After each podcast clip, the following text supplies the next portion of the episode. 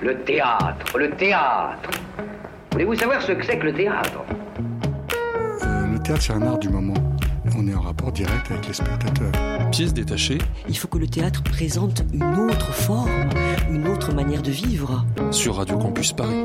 Le théâtre est pour tout le monde, pour vous comme pour les autres. Faut pas être exclusive. Bonsoir à toutes, bonsoir à tous et bienvenue dans Pièces détachées, l'émission consacrée aux arts vivants en Ile-de-France. Ce soir, nous avons la joie de recevoir Florence Taïeb, la responsable de la Maison des pratiques artistiques amateurs, Saint Blaise, et Pierre Lamandé, acteur et metteur en scène, pour parler du projet Frontières. En chronique, nous parlerons des trois pièces. Contes et légendes des Poméras, joué du 8 septembre au 10 octobre au Théâtre des Bouffes du Nord. Surprise Party, un texte et une mise en scène de Faustine Nogues, joué du 16 au 27 septembre 2020 au Théâtre de la Reine Blanche. Et Gâteau Maquia d'Israël Galvan et la famille romanesse, présenté du 15 au 27 septembre à l'espace chapiteau de la Villette. Pièce détachée, les arts vivants à la radio. Mais commençons par l'élito. Alors, ce soir, l'élito, c'est moi. Six mois que je n'ai pas remis les pieds à Radio Campus. Pendant des mois, nous avons fait de la radio à distance, avec des écrans, des fils et des téléphones. Et aujourd'hui, nous sommes à nouveau ici. On vous parle derrière les gros micros colorés de Radio Campus Paris. Vous entendez? Et ça fait plaisir de vous voir, de voir nos réalisateurs derrière la vitre et les invités masqués directement en face de nous. On était loin et on a un nouveau proche. On ne sait pas pour combien de temps, mais pour le moment, nous sommes libres. Mais on sait qu'il y a des frontières. Nous, on ne le ressent pas souvent avec nos passeports passe-partout. Nous pouvons nous déplacer d'un lieu à un autre pour une vie ou pour une nuit sans se soucier du mot frontière. Mais depuis que cette moche épidémie a commencé, ces frontières, je les ressens dans mon corps. Il y a une frontière interne entre moi et mon enfant. Un agglomérat tout fin des cellules nous sépare, moi et lui. Ma peau est sa frontière, mon corps est, un territoire partagé. J'ai deux cœurs et quatre yeux actuellement, mais notre sang est différent.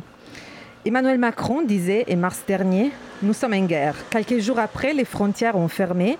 Peu de mots suffisent pour détruire nos conforts occidentaux. Mon pays me semble si loin. Depuis mars, je me sens une exilée. Alors que je sais que c'est ridicule, mon sentiment a quelque chose d'indécent. C'est seulement en mars 2020 que j'ai pris conscience de la violence du mot frontière. Frontière, c'est un peu comme Frontex. Vous la connaissez, Frontex? C'est une agence européenne des vaillants gardes frontières créée en 2004 pour aider les États membres de l'Union européenne et les pays associés à l'espace Schengen à protéger les frontières extérieures. Elle repousse les migrants et alerte les pays dont ils sont, dont ils sont en train de s'enfuir.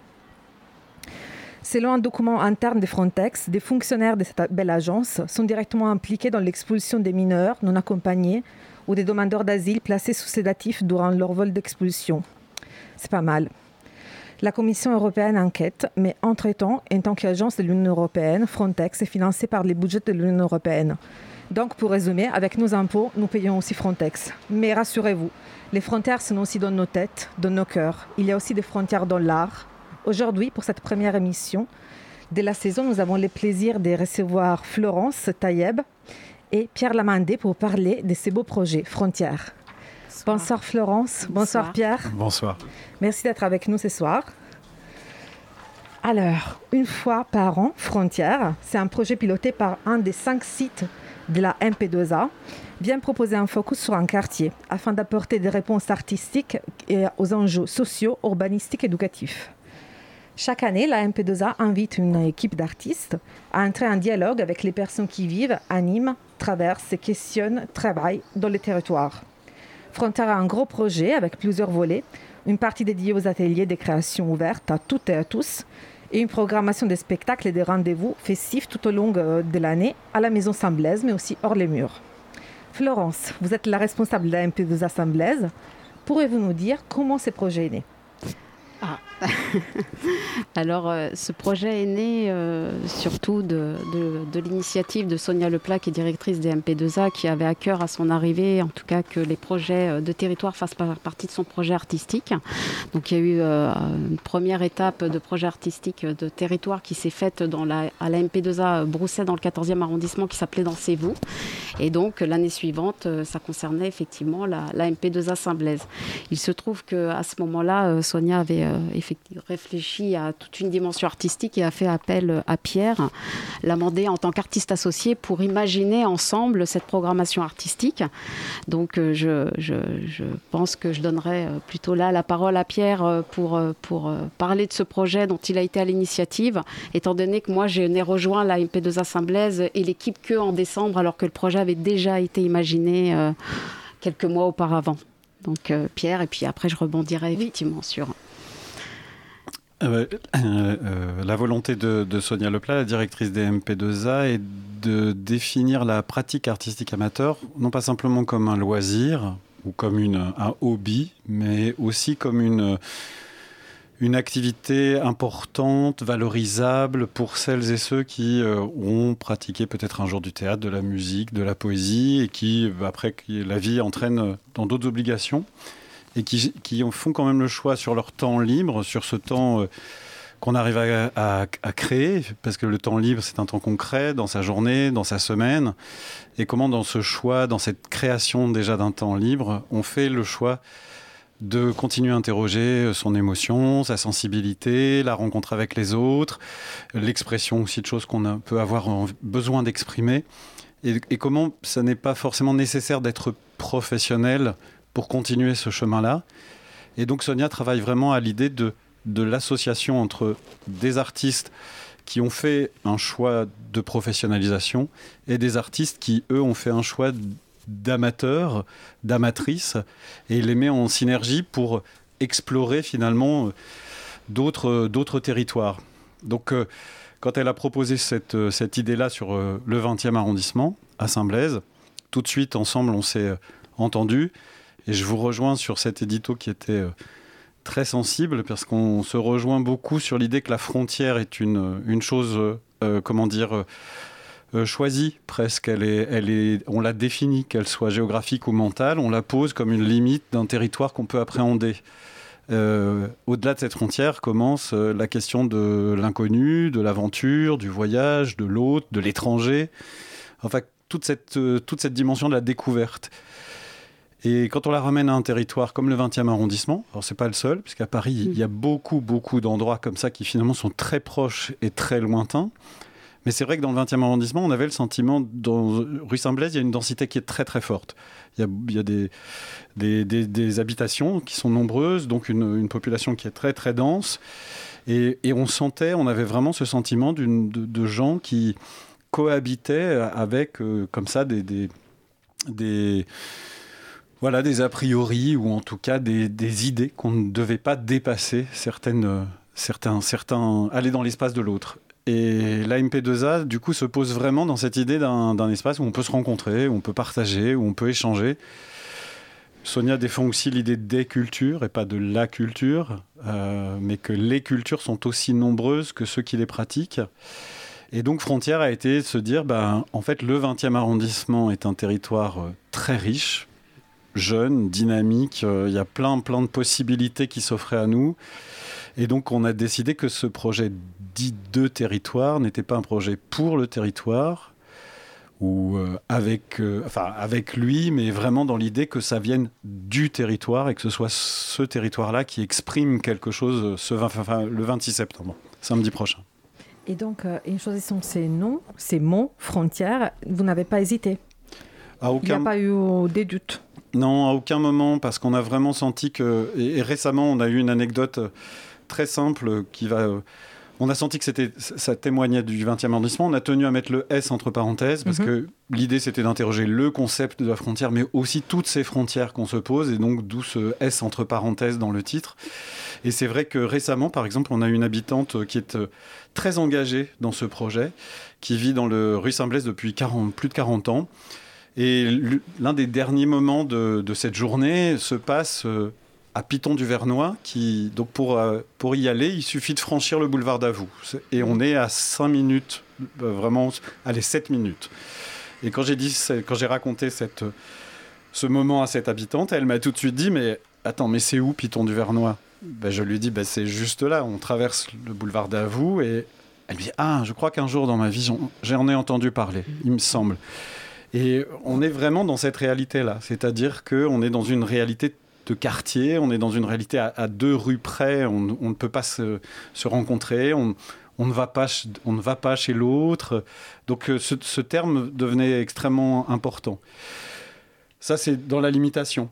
Dans l'autre, de l'autre côté, c'est aussi que ça nous permet, en posant des frontières, bah, justement d'aller rencontrer l'autre en se disant qu'on n'est pas chez soi, mais donc du coup dans l'idée de se rencontrer, l'altérité, la différence, d'affirmer l'autre qui n'est pas moi. Et donc, euh, du coup, à partir de là, d'essayer de créer quelque chose en se disant, nous n'allons pas essayer de nous ressembler, mais nous allons essayer d'admettre nos singularités et comment, à partir de ces singularités-là, on va peut-être pouvoir faire quelque chose ensemble. Donc, euh, à tous ces endroits-là, dans le côté très dynamique et puis dans le constat peut-être un peu plus, plus, plus difficile que, qui se pose aujourd'hui dans notre société, enfin, je trouvais que vraiment ce terme de frontière pour le 20e arrondissement lui correspondait tout à fait. Et donc, cette nouvelle édition de Frontières a commencé en février 2020 et terminera à la fin de septembre 2020. Comment euh, avez-vous dû modifier les projets pour s'adapter à cette période compliquée? Alors euh, effectivement, on, a, euh, comme, euh, comme le disait Pierre, en fait, moi je dis toujours c'est le projet qui fait le lieu et le lieu qui fait le lien. Donc il y a eu tout un travail de territoire qui a été mené auprès de structures culturelles pour pouvoir participer à, ce, projet. Et également un certain nombre d'ateliers qui devaient se mettre en place au mois de mars avec, avec des artistes et des habitants. Tout ceci a été un peu arrêté dans son élan. On a fait l'inauguration de Frontières le 29 février, puis un mois après, même pas, 15 jours après, on a dû euh, arrêter. Donc on a souhaité, en tout cas avec Pierre, maintenir le lien qui, a été, euh, qui avait été déjà euh, mis en place, toute cette synergie, toute cette relation partenariale qui est en train de se créer sur le territoire pendant le confinement. Donc on, pas, on a continué à maintenir des rendez-vous avec, euh, avec toutes les structures culturelles. Et puis aussi, moi j'ai eu à cœur, en fait, même à distance, de, de repenser l'organisation des ateliers au moment où on aurait pu réouvrir la MP2A, c'est-à-dire qu'à partir du 15 juin, on, on avait l'aval de pouvoir ouvrir la MP2A et à partir de là, on a tout réorganisé pour que les ateliers se mettre en place, qu'un certain nombre d'heures puissent euh, avoir lieu et que les artistes et les publics soient également présents. Et pour euh, poursuivre, ce qui a été finalement dans ce moment extrêmement euh, difficile pour toutes et tous, c'est qu'on a découvert aussi que tout le monde avait envie que ça continue, c'est-à-dire qu'il n'était pas question de s'arrêter, donc que ce soit nos partenaires culturels, artistiques et sociaux et des partenariats même mmh. avec des commerçants. Enfin, parce que l'idée du projet de territoire, c'est comment la culture et l'art aussi s'inscrivent dans un dans un panorama qui est plus large que la simple institution. Enfin, comment à un moment donné, c'est cette, euh, voilà, c'est comment il y a des rhizomes, comment ça traverse tout le monde, comment ça a un peu impacté tout le monde. Donc, euh, on a vu qu'à tous les endroits, tout le monde nous disait, bah, si vous y êtes, on y sera. Et puis les amatrices les amateurs, les professionnels et, tout le monde a dit, mais nous, on, sera là. Donc on a dû réinventer la forme. Elle n'est pas ce qu'elle aurait dû être. Mais finalement, est-ce qu'elle n'y a pas gagné? Je ne sais pas. The good times can be a trap. Oh, yeah. oh, hell no. Yeah, yeah. Not here. Stein! Check myself in the rehab. Yeah. Uh, yeah. Um, I might die before I detox. You piece of shit. That's a bar. I'm gonna save that one for a little bit. But let me come in with, with something else, you feel me? Yeah. Yeah. Sarah Jordan on my flip flops. And kill me now if I did it all for hip hop. I might die before I detox. This high school, no little Asian I can cheat off. We keep chief while police watch. Lost some vibration, sirens blowing up the weed spot. The hot hopefuls all growing up to be cops. Chasing after gangsters, but they never find a G spot. I'm recording like I'll die tomorrow. At the rate I'm getting high, it'll be hard for me to find tomorrow. But I just pray that I'll survive tomorrow. Half she cries in sorrow, she just needs some time to borrow. She'll be smiling by tomorrow. Everything will be so fine tomorrow. Put the white away. We can do some lines tomorrow. Come say hi tomorrow.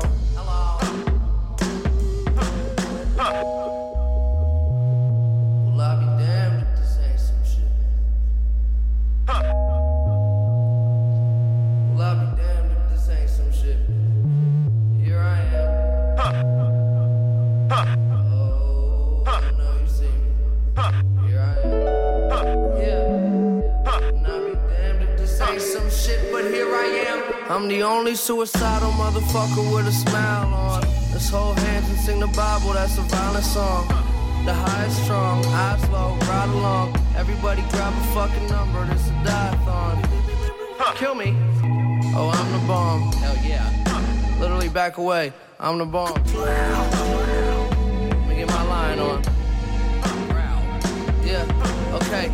85 grand get you a heavy ass wrist. They ain't killing, they just yelling, that's it. A deadly combination with that ecstasy sniff. On the phone, probably yelling at Rich. Say, double the money, please, double the money.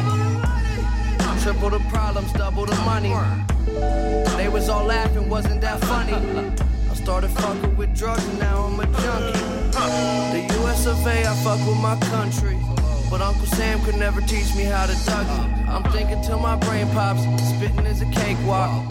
I'm just a rapper, guess I'm sticking to my day job. We's getting faded, come and kick it at a bake shop. Everything is A1 steak sauce. Uh, oh, thank God. God damn it. Thank God. Thank God. Here I am, and I'll be damned if this ain't some shit.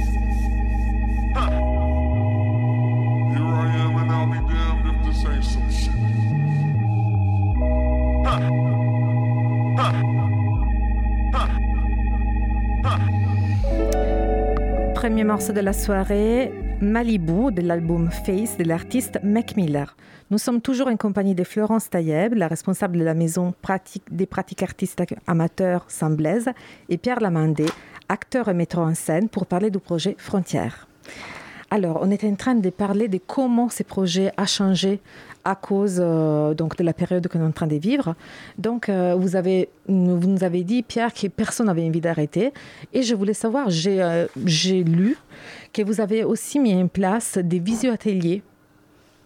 Oui. Est-ce que vous pouvez nous dire quelque chose par rapport à ça? Ben, en fait, le travail avait un- commencé dans plusieurs endroits et c'est vrai que bah, tout d'un coup, que la, nécessité de. Enfin, quand on, on s'est retrouvé bloqué et qu'en même temps il y avait ce désir, on s'est dit ben, peut-être qu'il y a quelque chose à faire. On n'est pas obligé de s'arrêter. On n'est pas. Enfin, et c'est vrai que moi, je, travaille avec un groupe de- de jeunes gens depuis 3-4 ans maintenant qui s'appelle Place de la Réplique, qui sont des jeunes de 15-30 ans. Et l'idée depuis 3-4 ans, c'est chaque année de leur proposer de réfléchir sur des thématiques et, et qu'eux puissent apporter, et elles puissent apporter des textes. Et puis je mets mon expertise euh, pour leur permettre de réaliser quelque chose ensemble. Et quand on a commencé à travailler avec eux à distance, on s'est dit, mais en fait, il y a quelque chose, même si le théâtre, c'est l'espace et le temps, la réunion, euh, on ne pouvait pas avoir l'espace, mais on avait la possibilité peut-être d'une temporalité en visio. On savait, on avait la possibilité de créer un direct comme on fait ce soir. Et que donc, du coup, euh, à partir de ce moment-là, il y avait la, possibilité peut-être d'avoir quand même une émotion euh, théâtrale ou cinématographique. Euh, on s'est dit que finalement le- la caméra d'un Zoom ou, ou d'autres plateformes, c'était un cadre, qu'on pouvait travailler ce cadre, on pouvait travailler à apparaître, à disparaître, on pouvait travailler des plans larges, des plans serrés. On a vraiment amorcé et c'est vrai qu'on a abouti à une représentation qui s'est appelée euh, un peu dans l'urgence représentation e-théâtrale et qui a permis finalement de nourrir le travail et, ça a un, peu semé comme ça auprès d'autres ateliers.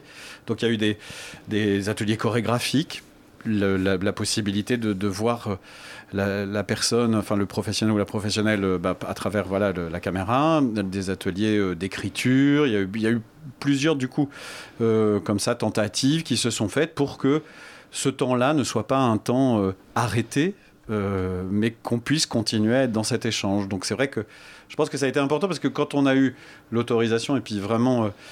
euh, Florence qui est avec moi ce soir et, Sonia Leplat enfin, ont, tenu à cette, réouverture le plus rapidement possible dans les conditions sanitaires pour que vraiment euh, tout le monde soit protégé. Et ça, c'est très important. Mais euh, effectivement, on est dans, le réapprentissage à tous les endroits. Mais comme on avait déjà commencé à se dire, ben, on ne s'arrête pas, on, on essaie, on essaie d'autres choses, ça ne sera pas comme avant. Ben, finalement, les gens ont répondu présent dès, le mois de juin, et puis même dans l'été, et puis là en ce moment. Donc voilà.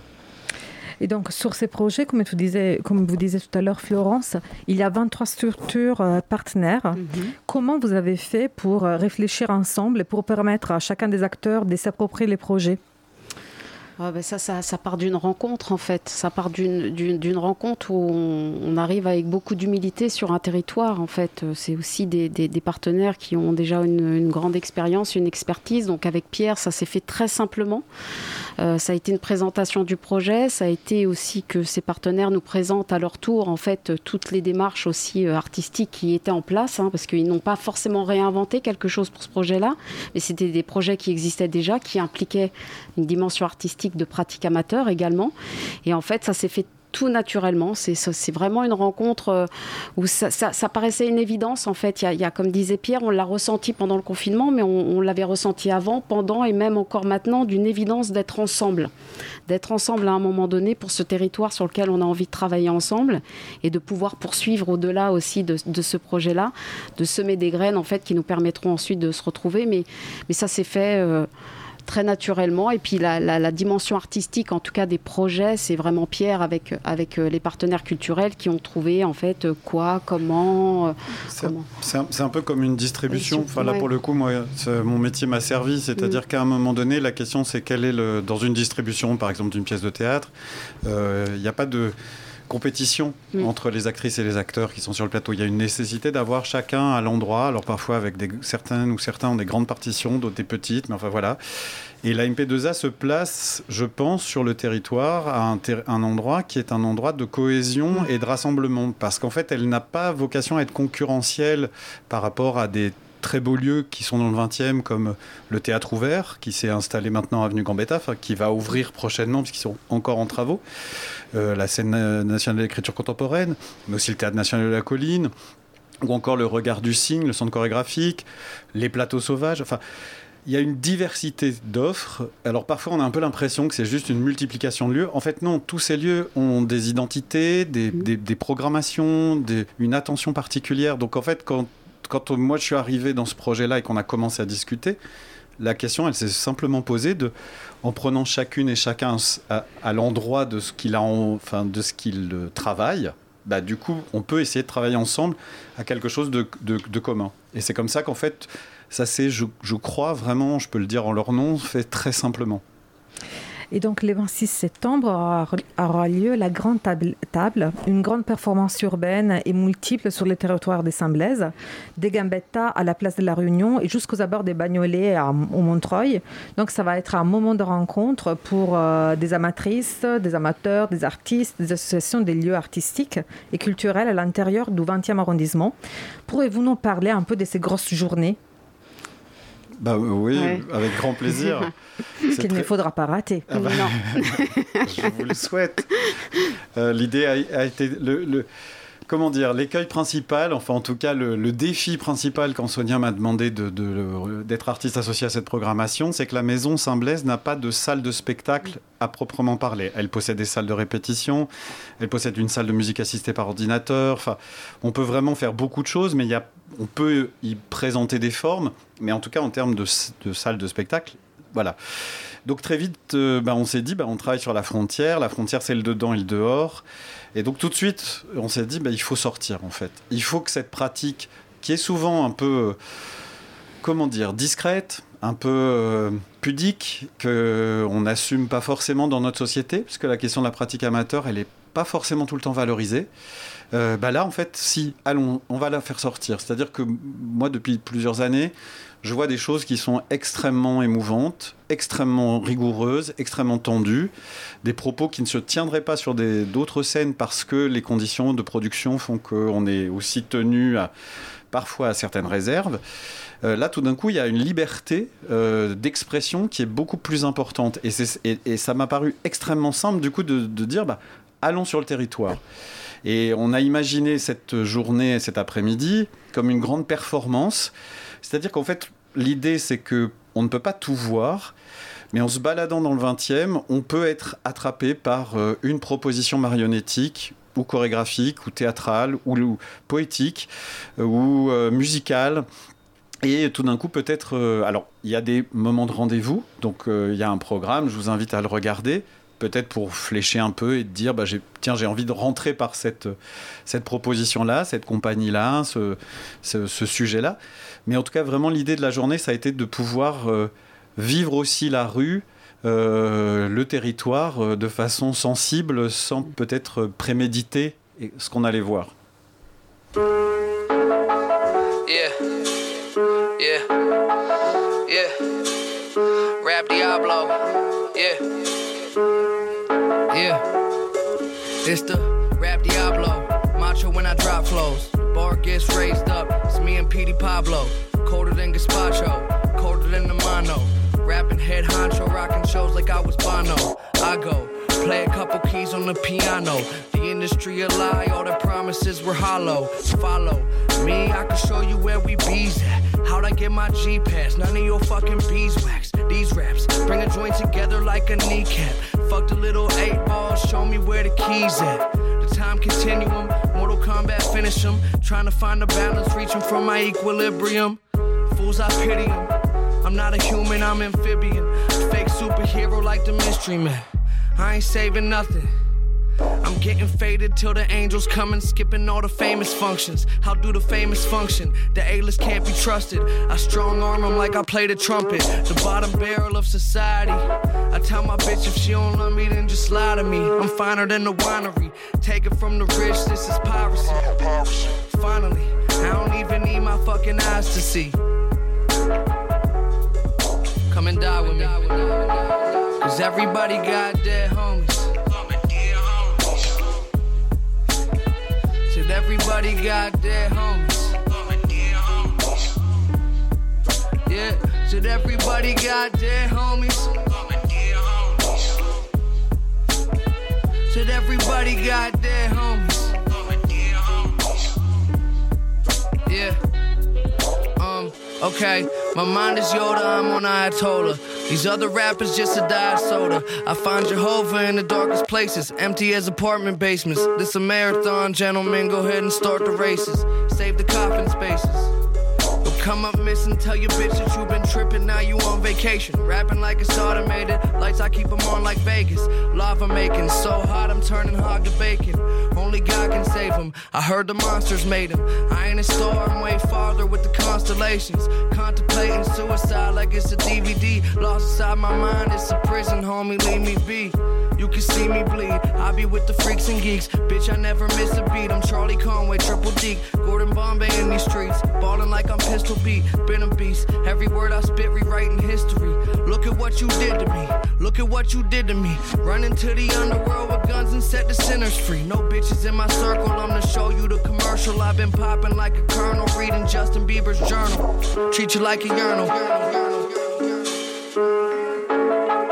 Cause everybody got their homies. Said everybody got dead homies. Yeah, said everybody got dead homies.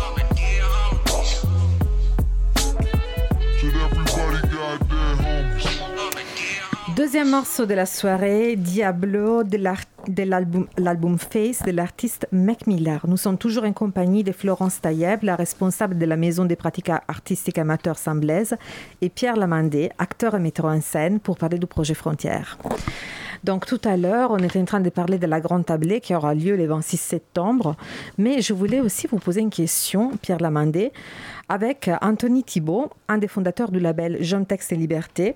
Vous avez animé un atelier avec des jeunes habitantes du 20e, arrondi- du 20e arrondissement et d'ailleurs, qui ils ont saisi la scène pour donner leur voix euh, au chapitre de nos histoires communes. Vous avez créé ça dans le cadre de l'atelier Place de la réplique 3. Pourrez-vous nous dire quelque chose par rapport à ce travail que vous avez fait?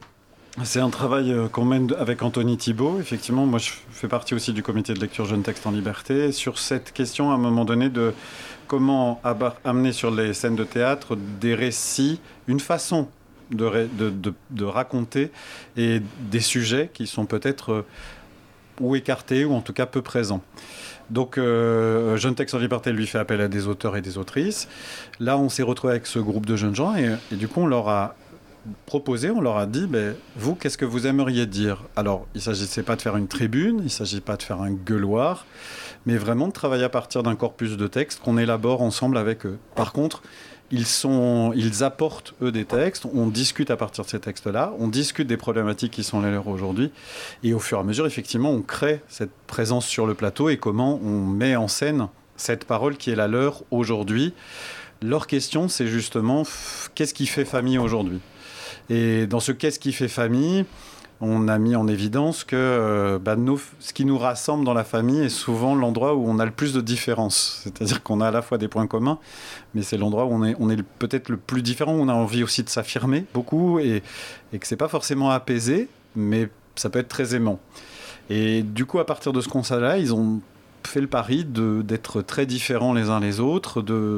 Ils viennent d'endroits euh, extrêmement euh, variés. D'un point de vue euh, socio-économique, culturel, euh, enfin voilà. Et, et quand ils se retrouvent, ils essaient de trouver ce territoire d'échange entre eux, de, de dialogue, et ça donne place de la réplique. Et c'est la troisième année, donc place de la réplique 3. Voilà. Et comment vous avez recruté ces jeunes? Alors ça s'est fait au démarrage sur le, volontariat. Enfin, on a ouvert, on a fait un appel, et puis ces jeunes gens nous ont rejoints. On bénéficie du- d'un partenariat avec le Théâtre national de la colline sur ce travail, et avec une association qui s'appelle l'Association pour la jeunesse et l'éducation, l'AJE, qui fait un travail remarquable dans le 20e arrondissement, puisqu'elle accompagne des, des jeunes gens depuis euh, la fin de primaire jusqu'à l'entrée dans la vie professionnelle. Souvent des jeunes gens qui sont issus euh, qui sont des enfants de primo-arrivants et qui se retrouvent dans une euh, dualité de culture et dans une, euh, d'une complexité de, pouvoir s'inscrire aussi dans, cette, dans ce territoire, dans cette société qui, même pour nous, enfin, je trouve, est, extrêmement complexe. Donc l'association fait vraiment un travail avec eux. Et nous, nous sommes venus, enfin, on s'est rencontrés. Et la question du théâtre, elle a posé la question, de, enfin, vraiment de pouvoir mettre une, une émotion sur euh, ces écueils que ces jeunes gens rencontraient. Et, et on a donc partagé vraiment depuis, euh, depuis trois ans maintenant euh, enfin, ce travail entre ces trois partenaires. Il y a énormément de propositions dont j'aimerais parler avec vous. Malheureusement, on n'a pas encore beaucoup de il ne reste pas beaucoup de temps. Et donc, il y a absolument une chose dont j'aimerais savoir un peu plus. C'est l'atelier. Donc, vous avez aussi proposé, dans les cadres des frontières, un atelier destiné aux seniors. Mon appartement est un théâtre des tri- euh, avec Tristan Rohout. Si je, on dit bien Rohout Rotut. Ro- Rotut. Rotut. Ok. Donc, si j'ai bien compris, l'idée est d'aller ch- jouer chez des gens. Est-ce que vous pouvez nous raconter quelque chose par rapport à cet atelier? Donc, destiné à... Un public plutôt de seniors, à partir de, de 62 ans, on va dire. D'accord. Voilà. Des- Bah, dans l'idée des frontières, il y avait Oui. l'idée aussi de, de rentrer, parce que l'intimité est aussi une frontière, comment on peut accueillir aussi le théâtre chez soi. Et puis la question générationnelle, c'est-à-dire que Frontières aussi pose ces questions-là. Donc euh, il y a- il y, a pas mal d'ateliers justement qui se sont menés avec euh, une diversité de publics euh, très large. Mais on tenait à ce qu'il y ait un endroit aussi, comme il y a des ateliers qui ont été destinés à des tout jeunes, puisqu'il y a un, un travail qui est mené avec des 8-10 ans. Moi, je tenais à ce qu'il y ait un endroit pour les plus de 65 ans. Euh, pourquoi 65, je ne sais pas, mais en tout cas, voilà. Et que l'idée, ce soit aussi de retrouver la place de d'une euh, d'une possibilité d'une parole qui, qui transmet, d'une parole qui pose un regard qui est autre, qui est distancié, qui est nourri d'un parcours de vie. Et euh, Tristan Rotut, du coup, a décidé de travailler avec eux sur un texte de Lisa Belskaya, euh, pardon. Sonia Belskaya, euh, sur qui, écrit sur l'espace urbain. Et du coup, ils ont interrogé cette, comment et eux regardaient leur espace urbain euh, quand ils avaient 25-30 ans et comment aujourd'hui ils le regardent. Et ils ont mis en place une forme où ils sont deux ou trois interprètes. L'idée, c'est de les accueillir chez soi, qu'ils puissent transmettre ce texte presque comme des sages, comme euh, des, des conteurs, des conteuses. Et à la fin de ça, de partager un repas et d'échanger. Et je pense que ce projet-là, d'abord par le contenu, c'est un très beau texte, par le travail qu'ils font et qu'ils continuent de faire, et par bah, ce que ça promet de possibilités de rencontres, est vraiment dans l'idée de frontières, euh, un des projets forts de frontières. Merci.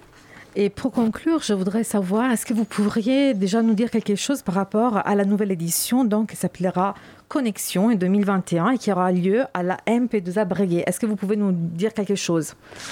Euh, bah, c'est, Oh, pour le moment, c'est tout top, top secret. Non, c'est pas top c'est pas top secret, non. Non, non. Euh, c'est un- Ah, non. c'est- c'est la poursuite, c'est-à-dire que du coup, il y a 5 MP2A dans Paris, Saint-Germain, euh, l'auditorium Saint-Germain, la Canopée, qui abrite euh, le, siège central de la MP2A, la MP2A Brousset dans le 14e, la MP2A Saint-Blaise dont on a beaucoup parlé aujourd'hui, et la MP2A Breguet qui se situe dans le 11e. Et la question euh, qui s'est révélée, c'était cette question de, pour le coup, de la connexion, du numérique, enfin en tout cas des nouveaux modes de connexion, comment en tout cas c'est ce qui semblait apparaître de des habitants, des habitantes qui étaient présents, enfin que en tout cas il y avait un questionnement dans cet arrondissement et plus largement, mais en tout cas voilà que ça pouvait faire le cœur d'une. Donc là, Sonia Leplas est associée à cinq artistes et l'idée c'est comment eux-mêmes dans des disciplines différentes vont se connecter pour euh, travailler ensemble à ce projet de territoire l'année prochaine. Malheureusement, notre temps est déjà terminé, mais vous, chères auditrices et auditeurs, ne ratez pas la fin de ces beaux projets Frontières, et en particulier la journée du 26 septembre.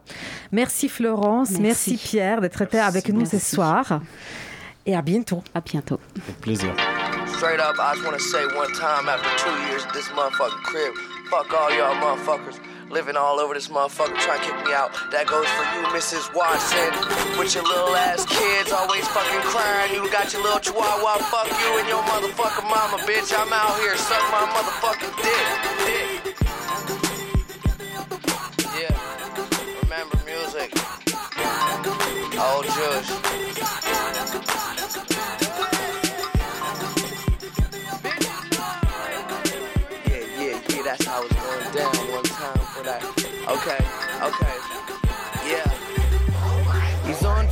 Again. My neighbors yelling, I don't give a fuck again. And I swear to God, if the cops come again, I'ma open up the store, get the rumbling. Store bustin', bustin', bustin', bustin'. My dick, your mouth, no discussion. Yeah, it's all happening. I must be imagining. Take a hit, time traveling. Turn up the motherfucking volume. Yeah, yeah, yeah. And you a freak, why you hiding in the costume? That's your body look up.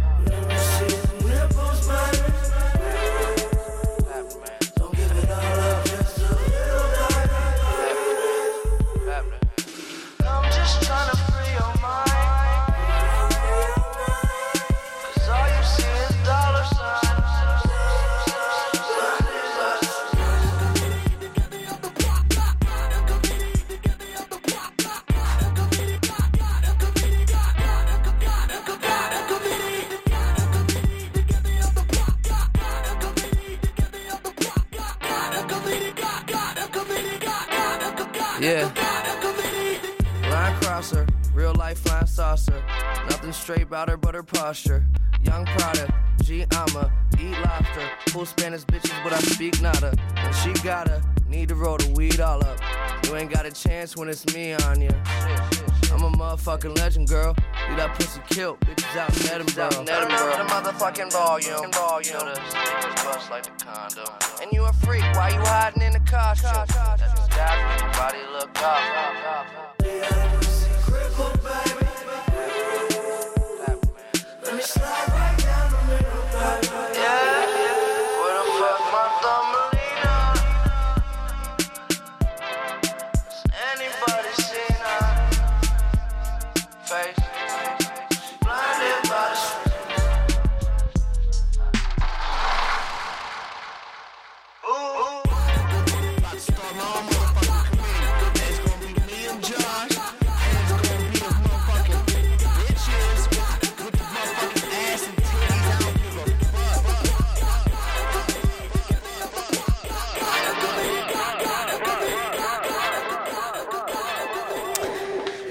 Troisième morceau de la soirée, Tumbalina de l'artiste Mac Miller, l'album Face. Alors, et maintenant, c'est les moments, les retours de nos chroniques. Il s'agit d'une, il s'agit d'une, d'une, histoire, euh, c'est- c'est-à-dire qu'en fait, il s'agit plus d'un, d'un concept d'histoire. C'est fini les captations. Ce soir, on va vous parler des trois pièces qu'on a vues vraiment, qu'on a vu, on est allé, on, on a pu retourner au théâtre. Donc, on va vous parler des contes et légendes de Pomera, joués du 8 au septembre au 10 octobre au théâtre des Bouffes du Nord. Surprise Party, un texte et une mise en scène de Faustine Noguez, joué du 16 au 27 septembre au théâtre de la Reine Blanche. Et on terminera avec Gatomachia d'Israël Galvan et la famille Romanes, présenté du 15 au 27 septembre à l'espace Chapiteau à la Villette. On commence avec la rubrique Théâtre avec. Michel, apparemment, tu es allé au théâtre euh, pour voir Surprise Party avec Guigui. On Oui, je suis t'écoute. allé avec Guigui, c'était euh, théâtre avec Guigui. Donc, euh, euh, je Guigui était là. Oui, voilà, il était là, il était à l'heure et tout. Euh, donc, euh, bah, je vais, je vais d'abord vous exposer un peu la, la- la- la pièce euh, que- qu'on a vue. Donc, c'est, comme tu l'as dit, une pièce de Faustine Nogues qui s'appelle donc Surprise Party. Euh, donc, c'est une production de la compagnie, toujours euh, après minuit. Euh, vous pouvez regarder sur euh, les sites pour voir un peu qui sont les acteurs. Alors, euh, cette pièce démarre comment? Ben, On voit un couple qui s'apprête euh, à faire l'amour dans des draps dans le but de les souiller de peinture. Et la couleur qu'ils vont utiliser est choisie en fonction de l'endettement du couple. Euh, donc on comprend pas trop ce qui se passe, mais en fait la performance euh, servira à décorer la mairie de Reykjavik, la capitale de l'Islande, hein, je rappelle pour ceux qui ne sont pas passionnés de géo. Alors l'idée est, est rigolote, mais elle est sûrement aussi une anecdote euh, réelle. Et ça on comprend progressivement dans la, pièce, parce que Surprise Party, eh bien, ou Party d'ailleurs s'écrit avec un i, raconte l'histoire de l'élection improbable d'un homme qui a occupé donc la fonction de, maire de, Reykjavik de 2010 à 2014. Et pour la faire courte, en 2010, cinq mois avant la tenue des élections, Jon Knar, c'est comme ça qu'on doit dire, ancien bassiste d'un groupe punk qui était ensuite devenu humoriste, déclare avoir euh, créé son propre parti, le Besti Flokkurin, autrement dit le meilleur parti, ça, veut dire ça, et se présenter donc euh, aux élections. Donc c'est un peu la manière de Coluche hein, qui s'était présenté aux élections présidentielles de 81. Euh, il s'agit de dénoncer euh, pour lui le fonctionnement euh, professionnalisé de la politique, d'affirmer que les citoyens peuvent se réapproprier les questions politiques. Bon, à la différence de Coluche qui avait retiré, sa candidature, notamment parce qu'il n'avait pas le nombre de, signatures suffisant, Knar et son meilleur parti sont allés jusqu'au bout. Alors, entre dérision des autres, des autres candidats et candidates, un programme assez loufoque, hein, des serviettes gratuites dans toutes les piscines, un ours polaire pour le zoo de la ville, Disneyland à l'aéroport, et euh, des discours anti-politiciennes euh, ou anti-politiciens, anti-finance, anti-banquiers, un peu écolo et de Nice, Jon Knar s'est fait élire donc. Il faut rappeler que l'Islande avait à ce moment procédé, euh, enfin quelques années avant, donc au début des années 2000, à une déréglementation du secteur bancaire qui s'était soldée par l'éclatement d'une bulle financière, provoqué une crise. Et les responsables politiques euh, n'en menaient par large. hein. le Premier ministre de l'Islande de l'époque, Geir Haarde, en 2008, artisan du désastre, en appela, je cite, à Dieu pour sauver l'Islande. Donc ça, signe que ça va vraiment pas. Donc les manifestations euh, monstres pour l'Islande, hein, 20 000 personnes sur 330 000 euh, habitants, c'est l'équivalent d'avoir 4 millions de, de manifestants.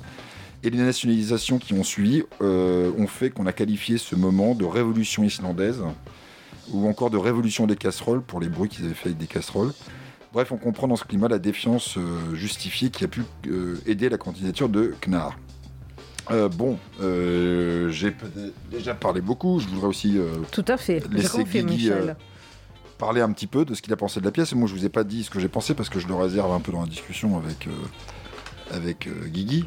Oui, alors bon, moi je me suis un petit peu renseigné sur euh, Faustine Nogues, hein. Bon, enfin pas, trop, hein, mais c'est un peu sur d'où vient la pièce, ses idées de la, sur, pour cette pièce, et ça vient en fait de sa prise de conscience au moment de l'élection de Trump. Et donc elle se dit, euh, elle découvre en parallèle, en regardant un peu sur Internet, qu'il y a eu ce Yann Knar, que je prononce beaucoup moins bien que Monsieur Michel, mais et elle a décidé en fait de qu'en fait il y avait plusieurs possibilités. Il y a les Trump, les BP Grillo en Italie, le Trump en- aux États-Unis, qui sont plutôt des, gens qui, profitent d'un vide politique pour euh, faire des choses pas géniales. Et elle découvre euh, ce Yann Gnar qui en fait euh, profite de la politique et du vide politique pour créer un réenchanter la politique islandaise. Alors d'où il vient? Moi ça m'a intéressé. Il vient du, du punk. Alors donc ce qui est cité dans la dans la pièce sont les, groupes, euh, enfin notamment le groupe Crass, qui est un groupe euh, anglais qui est très connu en fait pour euh, le fait d'être des, gens très radicaux, autoproduits, qui ne font aucune concession. Bon, d'ailleurs, ils paieront tout ça en faisant quelques petites concessions et en- ils seront plus suivis par leur public. Mais bon, ça reste quand même un, un- groupe emblématique. Et en fait, on voit que des gens comme ça, donc on pourrait retrouver ça pareil avec Fugazi aux États-Unis, une fois qu'ils se retrouvent au pouvoir, euh, mais par le biais évidemment de de- d'un côté un peu original, un peu dada, euh, poétique. Il, sera rejoint, ce Yann Gnar, par euh, les gens, de, les musiciens proches de Björk notamment, donc euh, de Sugar Cube, qui se revendiquent comme des, euh, euh, anarchos, euh, euh, je sais plus le nom, mais enfin assez, assez délirants.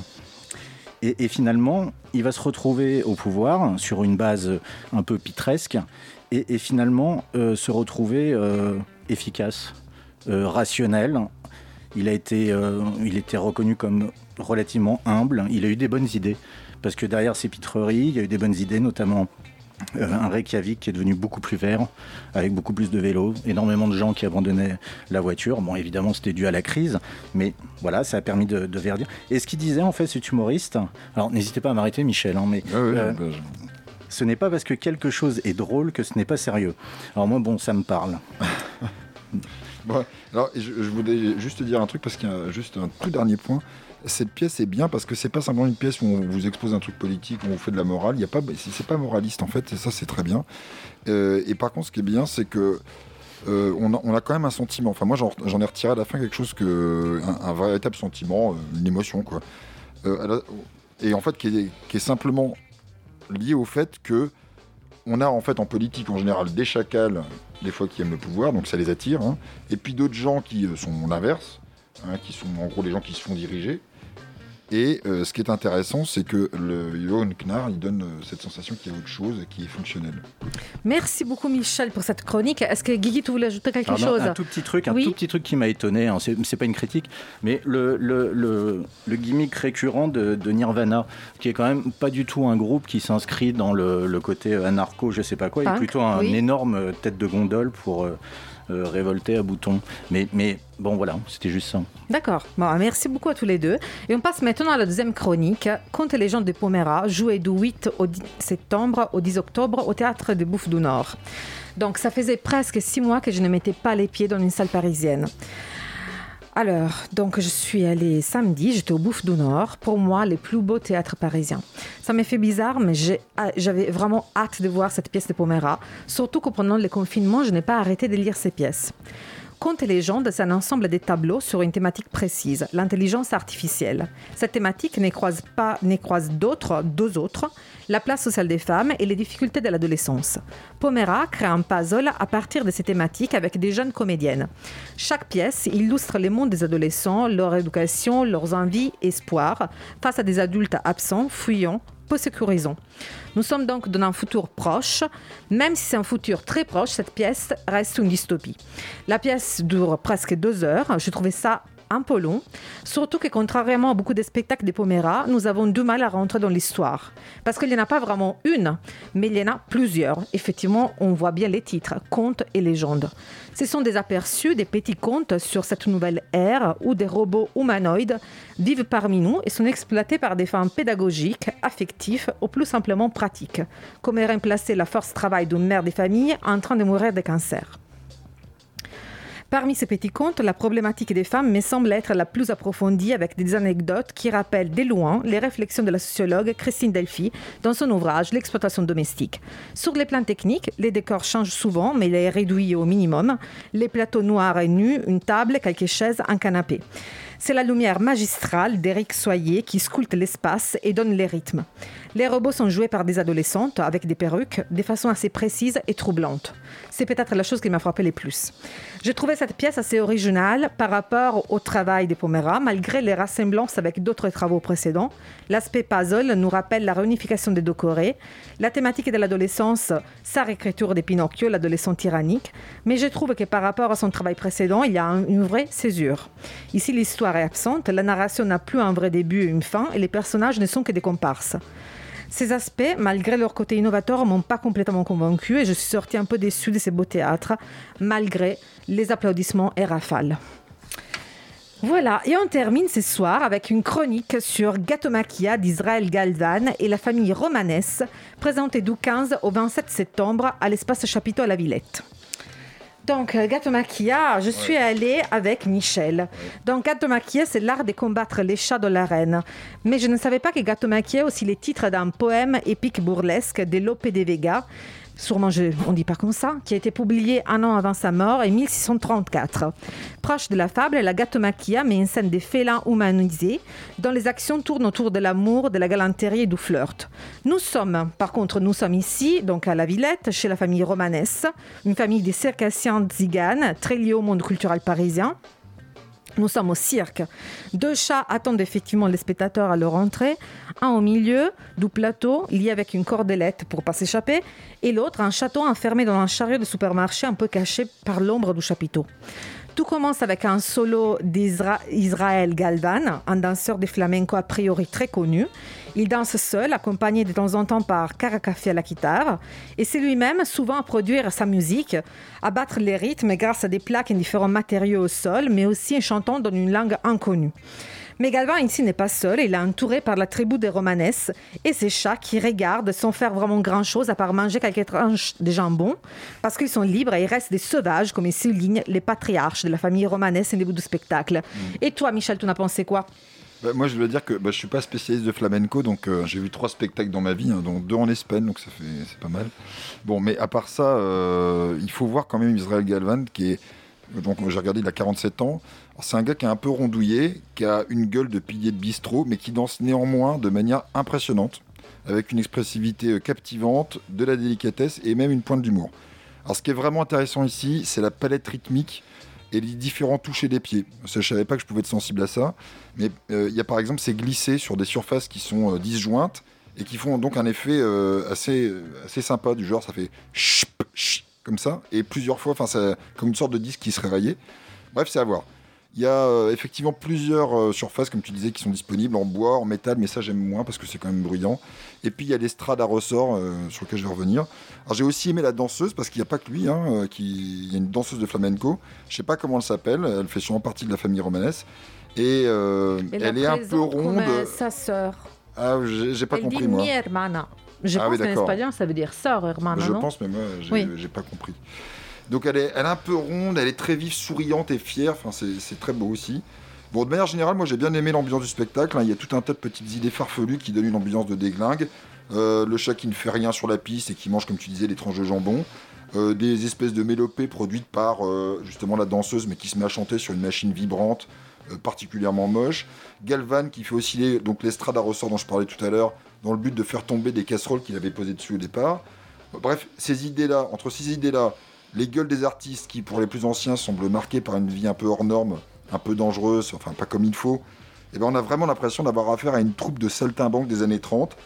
Ce style, même s'il n'est pas fin sûrement voulu, c'est ce qu'on peut imaginer quand on apprend qu'Alexandre Romanès est né Bouglione. Il a quitté le cirque du même nom il y a longtemps parce qu'il était déçu que celui-ci n'incarne plus la culture tzigane. De fait, sa famille vit en roulotte et parcourt l'Europe avec son cirque et ne se produit pas au cirque d'hiver, par exemple. Il y a tout de même une grande différence avec le Rome que l'on voit dans le métro ou le RER quand même. La famille romanesque s'est fait une petite place dans le monde culturel, comme tu disais. Alexandre euh, Romanesque Bouglione le dit au début du spectacle, il publie des recueils de poèmes chez Gallimard. Voilà. Moi, j'ai trouvé comme ça.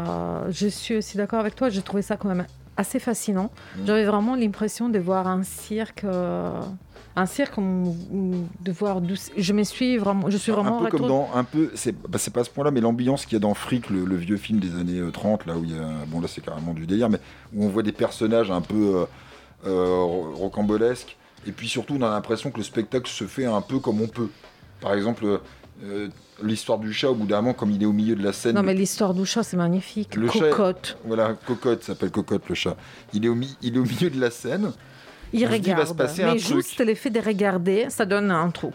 Oui, mais on, on imagine que de temps en temps, en fait, il va effectivement aller monter à la corde parce qu'il a essayé de le faire monter à la corde, Alexandre Manès.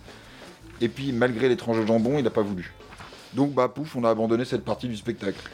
Non, mais après, je trouve ça aussi fascinant de voir toute cette famille en train de s'agiter, en train de. Chacun apporte sa petite touche. Je trouve ça bon, très chaleureux. Oui, c'est ça. C'est Ouais. assez chaleureux. Donc, euh, ne ratez pas ce spectacle. Donc, d'Isran Galvan et la famille romanesque jusqu'au 27 septembre à l'espace Chapiteau. C'est quand même bien pour les enfants aussi, il faut le dire. Oui, tout à fait. Ce soir, on vous a également parlé des contes et légendes de Pomera, joués du 8 septembre au 10 octobre au Théâtre des Bouffes du Nord. Des surprises parties, un texte et une mise en scène de Faustine Noguez, joué du 16 au 27 septembre 2020 au Théâtre de la Reine Blanche.